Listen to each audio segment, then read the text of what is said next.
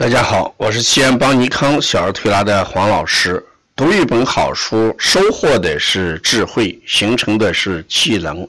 胸有诗书气自华，身有绝技创天涯。下面是黄老师讲灸书《灸学泰斗周梅生灸神》的第十七讲：针和灸的比较。在这本书里边，他把针跟灸的比较了。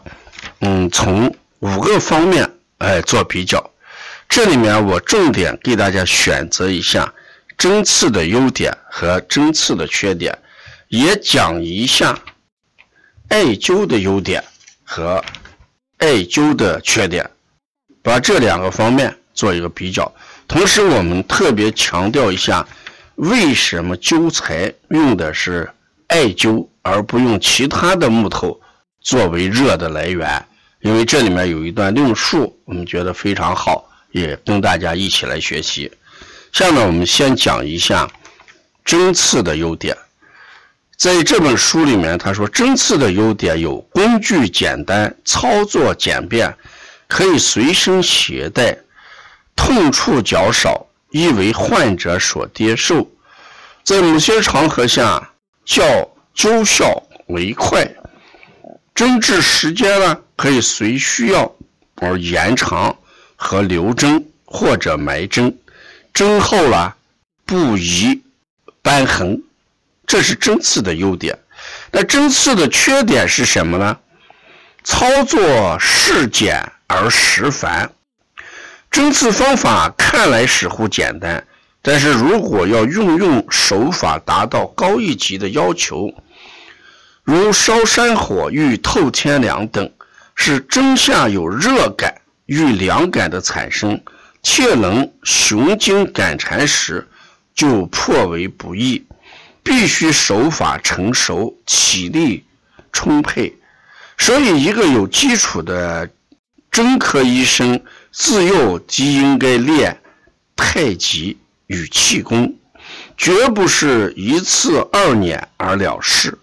效果虽快，美不能持久，故在许多慢性疾病，必须长期坚持施治，针孔有感染的机会，特别是在关节附近，能有因此而造成残废者，所以对消毒的要求就严比较严格。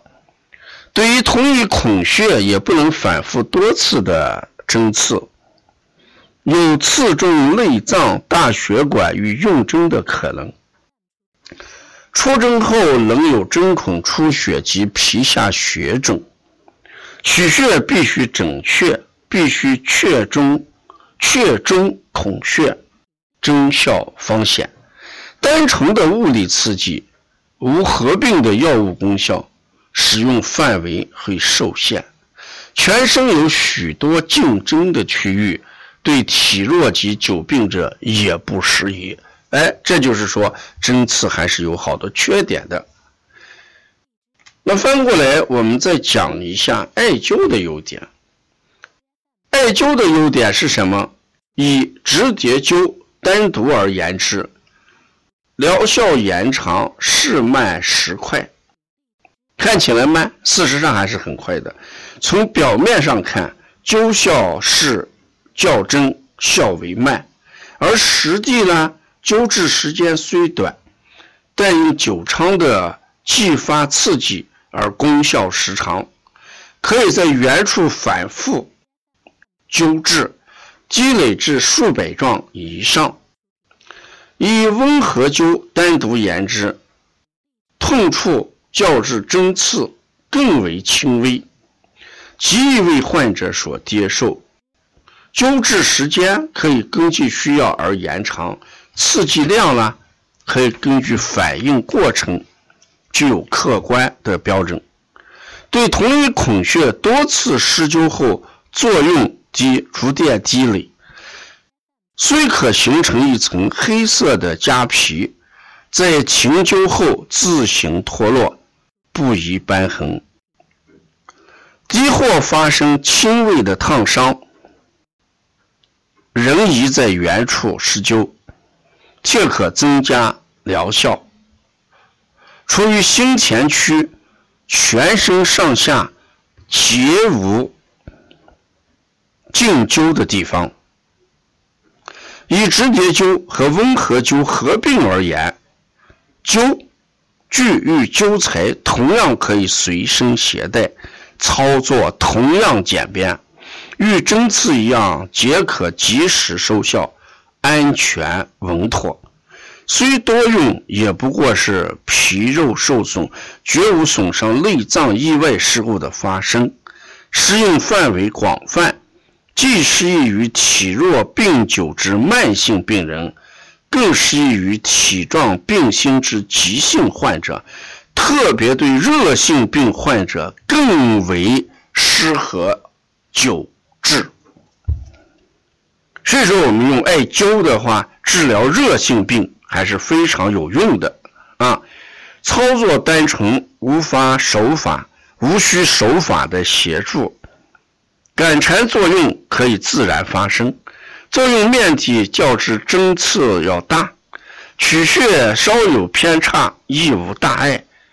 经济时间，直蝶灸可以维持多日，温和灸可以指导病人长期自灸，减少每天来就诊和私塾的麻烦。哎，这也就是艾灸比针的优点。那艾灸的缺点又是什么呢？以直接灸研制，对病人的痛处感比较大。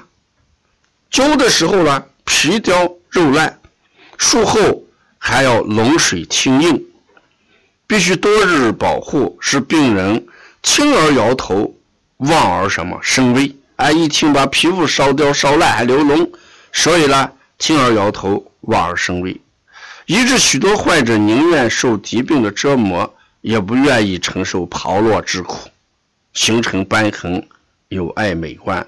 由于在妇女身体的显露部位，更不愿意着灸，选穴还受限，如颜面呀、心田区呀、阴部呀、手足关节部位，以及浅表动脉与大动脉所在的诸穴，均不宜直叠灸，以免造成不良反应。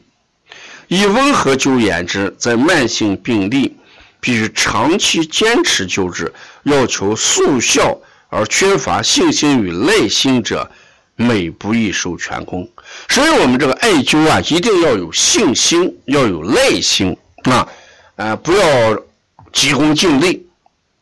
有些说灸了十来天没有效果就着急，那这个呢，并不是一天得的，病也不是一天两天得的。得了几年的病，我们要用十几天把它治好，那显然有点着急啊。所以在这一点上，我们一定要要有信心，要有耐心。所以通过以上的比较，我们明显的可以看出，灸效是远远超出针效的。所以目前呢，重针而轻灸的局面必须改变，再不能畸形发展，而是灸效不彰。我们在给大家讲《灸神》这本书的时候，我一直在讲啊，这个周梅生呢提到的是正心艾灸，他用了“正心”两个字，用了“正心”两个字，是因为我们的灸呢要比针流线流络，好多人已经都不知道用灸，所以我们讲这本书的时候，一个呢。是我们要振兴我们的艾灸。另外，通过学习这本书，对钟梅生教授一种尊敬和什么怀念啊。在这一部分里面，他教了讲了这个灸为什么要用艾叶而不要用别的呢？它有一个呃外台书里边，就是外国的外舞台的台，在外台书。卷十九引小品云，就小品也是一篇文章，里面有这么一段话，说小品令灸有八木之火。这小品里面令灸选用的有八木之火，八木之火，凡灸用松木火则难愈，柏木火则疮多之，橘木火。则伤脾；桑木火则肉枯；枣木火则髓消；竹木火则伤筋，多壮则筋重；炙木火则脉溃；榆木火则伤骨，多壮则骨枯。凡八木之火，皆不可用。